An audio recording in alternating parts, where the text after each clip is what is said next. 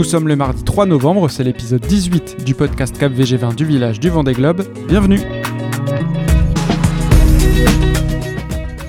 Bonsoir ou bonjour à tous, c'est Alexis Raison et pendant trois semaines je vous emmène avec moi sur les pontons des Sables d'Olonne avec d'abord une bonne nouvelle. Ce soir, si rien n'a été communiqué ces derniers jours après la première série de tests PCR réalisés samedi, eh bien c'est que les résultats sont négatifs. C'est le médecin de la course Jean-Yves Chauve qui me l'a dit. Pour l'instant tout va bien. Pour l'instant, on, on maîtrise le sujet. euh, voilà, euh, comme je vous le disais, on croise les doigts. Jusqu'à une fois que le départ, une fois qu'ils sont en mer, vous savez, l'océan est un, est un endroit stérile où il n'y a pas de microbes, où le coronavirus n'a pas grand-chose à y faire. Donc, euh, euh, une fois qu'ils vont quitter le port, euh, bah, ils vont partir en étant sûrs pendant trois mois de pouvoir naviguer en se préoccupant d'autre chose que notre souci quotidien. Alors s'il croise les doigts, c'est par rapport à la deuxième série de tests qui seront passés vendredi. À chaque fois, ce sont 250 à 300 tests qui sont passés par les skippers et leur entourage. Alors aucun skipper positif au test virologique, au PCR. En revanche, deux ont été testés positifs au sérologique. Ça veut dire tout simplement qu'ils ont été exposés au virus par le passé, qu'ils ont des anticorps et qu'ils sont a priori davantage immunisés. Et j'ai aussi demandé son avis au docteur Chauve sur la présence sur le village de certains skippers pendant leur confinement. J'ai par exemple croisé aujourd'hui Alexia Barrier, Giancarlo Pedoté, Maxime Sorel. Ça ne l'inquiète pas plus que ça, d'autant qu'on croise vraiment pas grand monde sur les pontons.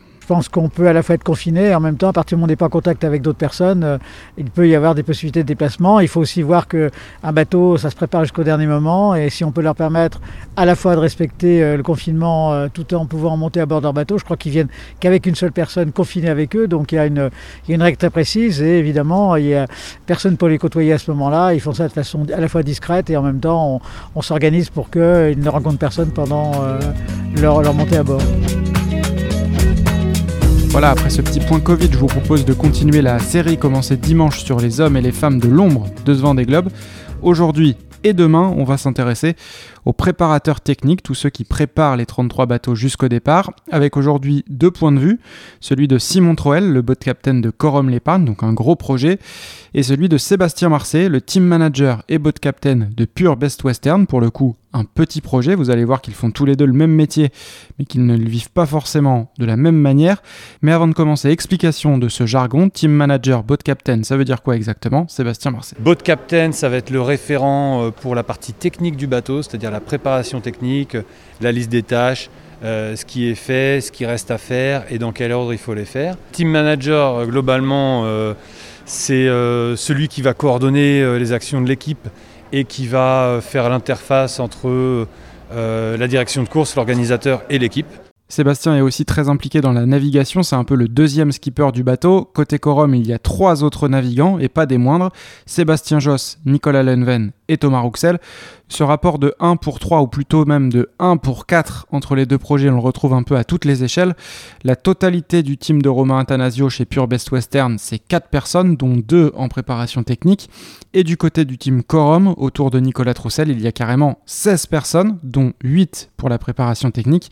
Donc on est vraiment sur deux organisations très différentes. En même temps, les projets sont eux aussi très différents, étant donné que Corum s'engage sur ce Vendée Globe avec un bateau tout neuf et des ambitions, alors que côté Pure Best Western, comme va l'expliquer Sébastien, on part avec plus de garanties. On a un bateau qui a été mis à l'eau en 2008, qui a du coup depuis été essentiellement fiabilisé, donc euh, on a une, euh, je dirais qu'on a une base de préparation qui s'étale sur euh, une plus longue période et donc un peu moins d'optimisation à faire que eux ils sont en- encore un peu dans la découverte de leur bateau ils vont découvrir les skippers, ils vont découvrir des réglages donc euh, la job list à mon avis est plus dense chez eux. Alors justement, question posée à Simon Troel, le boat captain de Corum l'épargne. Le tout dernier IMOCA mis à l'eau, c'était seulement au mois de mai, c'est important de l'avoir en tête. Nous, notre objectif, c'était de rien faire pendant trois semaines, mais sauf que ça s'est pas passé comme ça, forcément.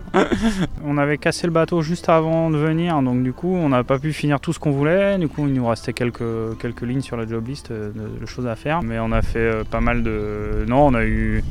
On a eu beaucoup de choses à faire en fait, mais après on est beaucoup, on a la chance d'avoir les moyens, donc on a, donc on, on a pu faire plein de choses et le bateau est vraiment plus, plus fini. Quoi. Alors Corum, c'est un des exemples les plus évidents parce qu'effectivement, il y a moins de 6 mois de recul sur le bateau, même s'il a quand même fait 10 000 milles depuis la mise à l'eau.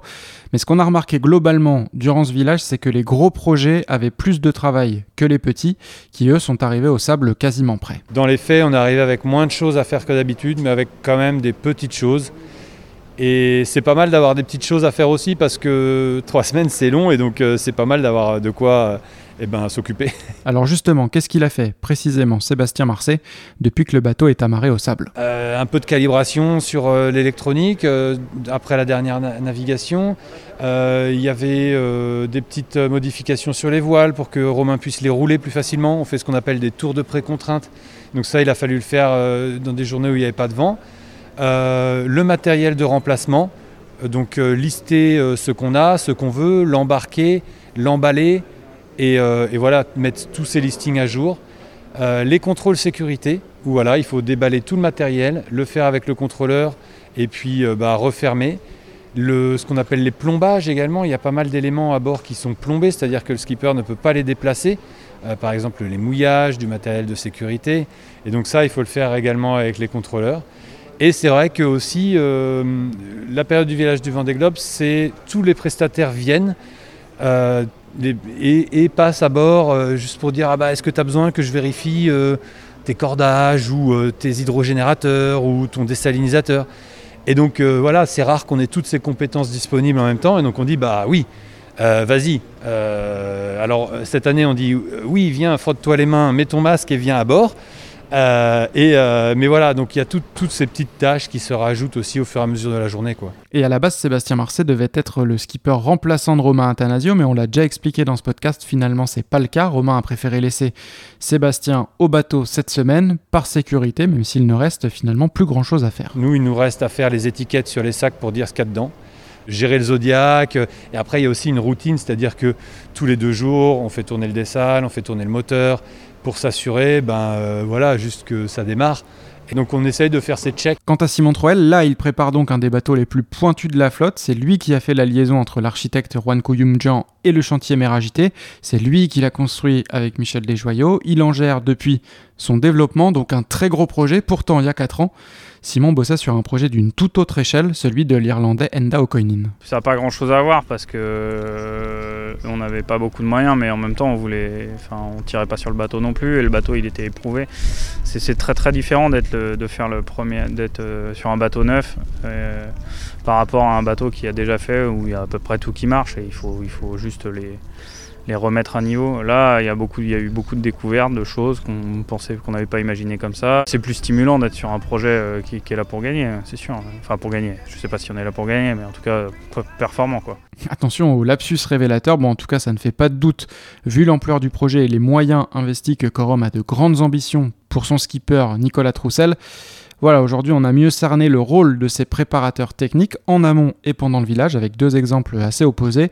Demain je continuerai de vous parler de ces techniciens, je vous proposerai une immersion cette fois chez Groupe 7.1 pour vous raconter l'histoire des trois préparateurs du bateau de Manu Cousin.